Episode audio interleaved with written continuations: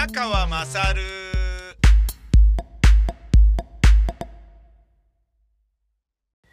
お前の母ちゃん宮川まさるです。えー、まあ迷惑メールたくさん来るんですけれどもね。あの、本当に多いんですよね。かなりの数来るんですけど、だからね、いちいち、削除とかスパム設定とかしてらんないんですよね。本当に無限に近く来るんで、もうどうしようもないですな、これな。うーん、まあね、もう何十年も長くパソコン通信の頃から、うん、一個のメールアドレスずーっと使ってるので、もうしょうがないよね。いろんなアプリケーションソフトとか、あの、Windows 3.1? あの頃から使ってるようなメールアドレスだから、いろんなアプリケーションソフトを買っては、それの、ねえ、なんだ、商品登録とかさ、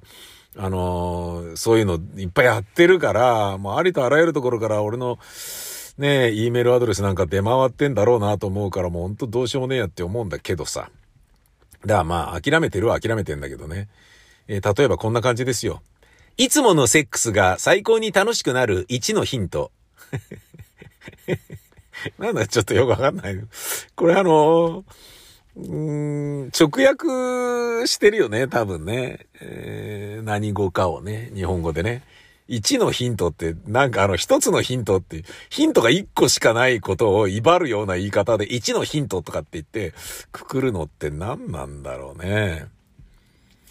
だから、そっか。多分、英語で、あっていうね、あのがついてんだね、きっとね。だから、1のヒントになるよね、それはね。一つのヒントってことなんだろうね、きっとね。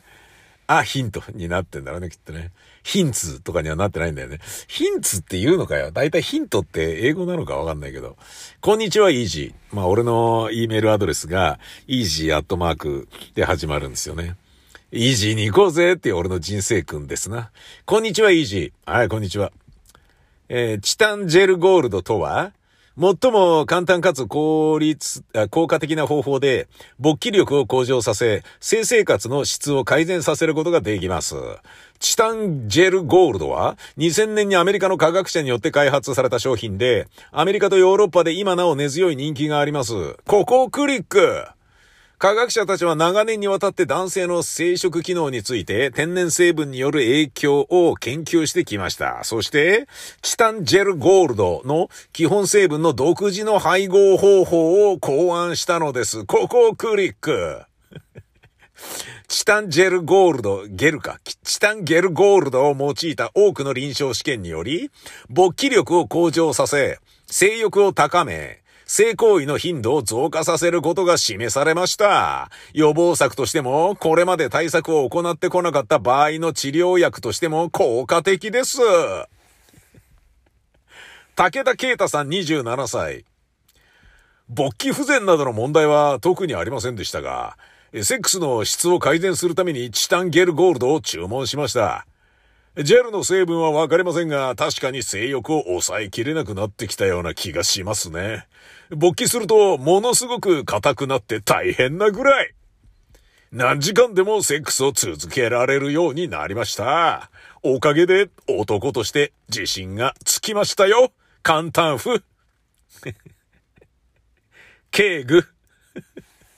もうなんだかわかんない。別に、こんにちはイージーで始まってるのに敬具で締めるっていう、なんかね、あの、背景で始まってないのに敬具で締めるっていう。なんだかわかんないんだよ。で、そして、突然出てくる、ここをクリック。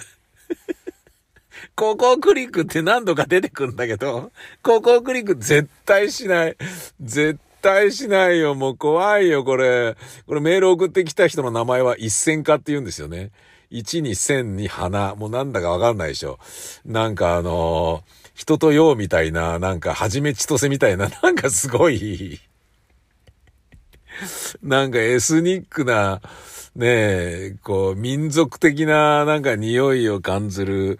ねえ、謎の仙人のような、うん、二層のような、うん、なんか、ねえ、すごい、天寺ゆけみたいな感じですよ。オフィリアな感じね。うん、こんなメールね、もう、なんか、送るとこういう風に読んじゃうぞってことですな。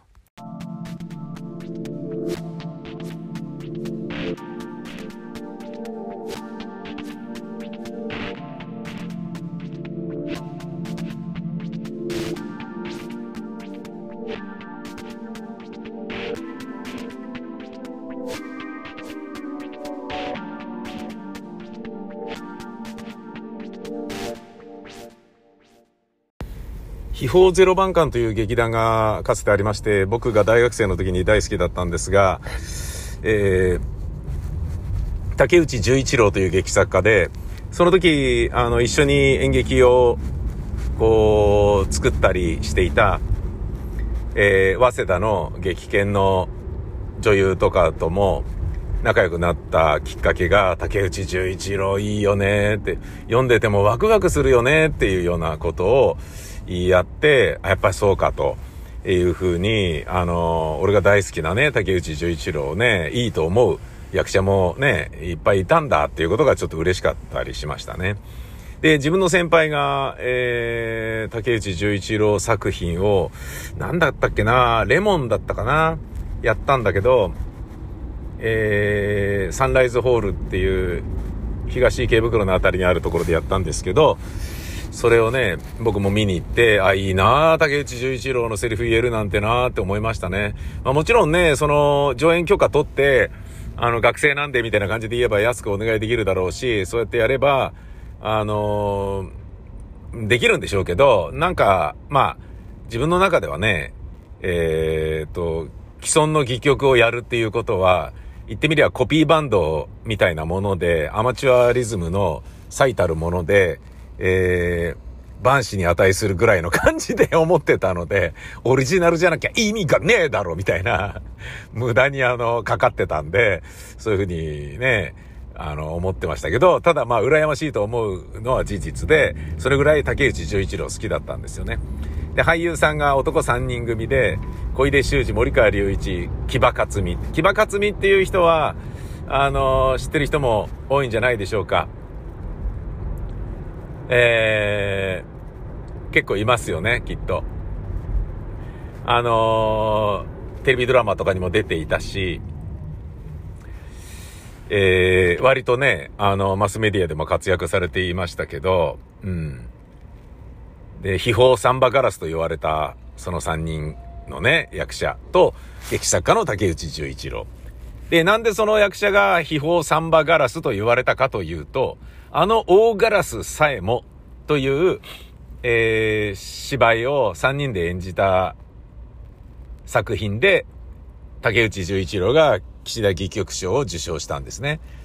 目に見えないガラス、分厚いでっかいガラスを畳2畳分ぐらいかな。それを3人が、えー、持ってね。で、パントマイムでガラスはないんだけど、つまり有対象ではない無対象の小道具のガラスを持ち運んで、よいしょ、よいしょ、つって、で、五道待ちのようにその三人が、これどこに持ってくんだこっちじゃねえかっていう、それだけで一本の芝居を作るものすごい面白いんですよ。面白いっていうのは、ウェルメイドで笑かしてくれるとかそういうことじゃないんですよ。演劇的な面白さなんですよ。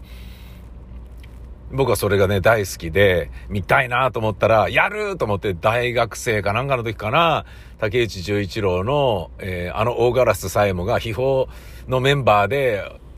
本田劇場でやるっつって、だけど本田劇場でも2、3日ぐらいしかやらなかったんですよね。あの、俺が憧れた秘宝ゼロ番館でも、本田劇場2、3日かっていう、もう、だやっぱ演劇でね、あの、客入れるっていうのは、その演劇の面白さとか社会的に認められてるかとか、芸術的にどれだけ価値があるかっていうのと別に、もう飽きないとしての制作手腕とか、なんか、そういうのですよね。本当に。もうすげえ悲しいなと思って。でね、あのー、そんなに好きでもなくてね、人のね、パクリばっかりやってるね、あの演劇人がね、あの、未だに大活躍していたりとかいうようなのとかを 見ていると、あーってね、残念だなって。まあ、でもあの、芝居やってる人間の中ではその状況分かってるんで、あの、何もね、そこに妬みを持ったりもしないし、ねあの、その辺は全然バランス取れてて大丈夫なんですけど、ただね、あの、YouTuber がね、再生回数稼ぐのが上手い人がね、いいコンテンツを作ってるっていうわけではないじゃないですか。同じようなことだと思うんですよね。あのー、ハイローズのね、河本博人が、うん、一番売れてる音楽が、一番いい音楽っていうことになるんだったら、カップラーメンが一番いいラーメンってことになるぜ。っていう名言をね、残してますよね。あんなに売れてんのにそれ言っちゃうっていうのがすごいよね。つまり、売れてるからイコールいい音楽だっていう、そういう物差しで見るのやめろよっていうね。まあもちろんね、レコード会社はそれを喜んだり、食わしてもらえてありがたいですみたいなものはあるだろうさ。ね。本屋さんもエロ本がいっぱい売れて、いや、そうじゃなくてもっと小説読んでほしいんだけどなって思っていながら、エロ本や漫画がバンバン売れてるので、うん、これで家族が食えてるからまあいいか、みたいな、そういうことだと思うんだけどね。そういうことなのかもしれませんね。ちょっと切ない話になっちゃいましたけど、何しろ僕、その、あの大ガラスさえもっていう芝居があるから、秘宝ゼロ番館の役者3人は秘宝サンバガラスと言われていたんだと思います。で、なんでこんな話をしたかというと、カラスですね。なんとスウェーデンで、えー、カラスを、えー、ポイ捨てされた吸い殻を片付ける、えー、環境美化に活躍させるっていうことをやってるらしいです。あのー、スウェーデンの端細ガラス、えー、くちばしが細いらしくて、細かいものをつまむのが得意らしい。で、これがですね、カラスというのはそもそも幼稚園児ぐらいの知能はあるとされている。ですって。で、えー、まず一匹のカラスに、あのー、教え込んで、えー、その教え込むっていうのはね、で、今もうそういう風にスウェーデンでなってるらしいんだけど、とある地方ではね、スウェーデンのとある地方では。吸い殻をカラスが加えて持ってきて、所定の場所に入れると、その所定の場所に入れたら、その重みでカランつって、餌が別のところから、別のってすぐ隣からね、ポロンって出てきて、豆とかが。で、それ食べることができるっていうシステムらしいんですよ。で、それを、みんな、あのスウェーデンのその地方のカラスは教え込まれたから、やって餌を得るためにそれやってるらしいんですよ。すごく良くないですか？この試み。最高だなと思って。で、なんでそんなことできるの？っつったら、実は1ヶ月もかからずに、野生の中から1匹のカラスを捕まえてきて、で、それをやらせると、えー、まあ何しろ、えー、吸い殻をここに入れろっていうことを、一回吸い殻を置いて、ここだよ、ここだよ、つって。入れるのを、まあ時間かかるかもしれないですけど、やると、それでペロンって餌が出てくる。わーいつって。で、それ何回かやると、わーいつって、あの、そのカラスは理解して、それを学習しますよね。で、覚えたカラスが、群れの中に、そしたら返すらしいんですよ。覚えたカラスを。で、群れの中に返すと、もう、そのカラスがやってることを、他の群れの中のカラスが、全話が、それを学習して真似るらしいんですよね。で、大きな群れであっても1ヶ月あれば、みんながそれを習得するって、すごいよね。だから研修期間も意外と短いぜっていう話。スウェーデンで、えー、人間がそれをやろうとすると、吸い殻1本片付けるのに日本円で35円の費用がかかっているらしい。まあ大変だよね。で、急にね、あの、タバコってダメだよねっていう風に、ヨーロッパではなったから、あの、吸えるところが少なくて、えー、マナーが悪くてそうなってるっていう。まあ急にね、あのー、愛煙家が立場の、ね、追いやられちゃったことによる、しわ寄せの、まあ時期だと思うんだけど、ちょっとマナーの悪さが、社会問題にもなってるらしいんでね。なので、そういうことを始めたっていう、すごいいいじゃん。まあ、どれぐらいね、それによって減ってんのかわかんないんだけど、もうね、人間にね、あのー、うーん、もうそういうことやるとダメだよみたいに教えることよりも、カラスに対策をね、委ねるしかないっていうのが、なんか人間として非常に、カラスに助けてもらってる人間のモラルって超悲しいなとは思ったんですよね。で、カラスといえば、って、秘宝ゼロ番館のことを思い出しちゃったんですよね。もう一つ演劇でカラスで思い出すといえば、僕の知り合いの芝居やってる俳優が、うんと、ホームレスをやっていたことがあって、で、ホームレスなので家がなくて、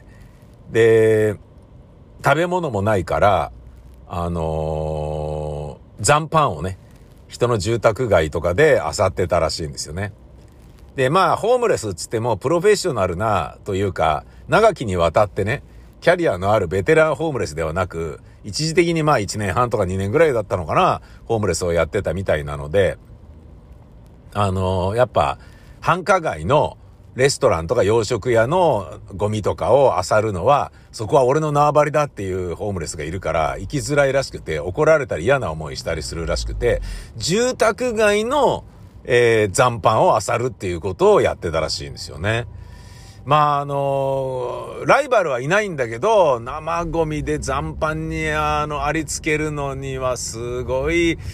あの、忍耐力がいるんですよね、みたいな感じになってて、あ、そうなんだ、と思って、大変だなと思ったんだけどさ。